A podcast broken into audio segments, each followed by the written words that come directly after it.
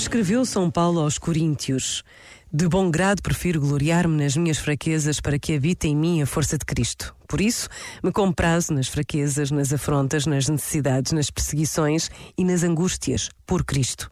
Pois quando sou fraco, então é que sou forte. E José Tolentino Mendonça comenta assim esta passagem. Paulo testemunha a fé como uma hipótese paradoxal.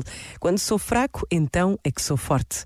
A fé resiste e matura nas necessidades, nas angústias, nas afrontas, nos sofrimentos, isto é, no interior de uma existência assaltada pela tentação.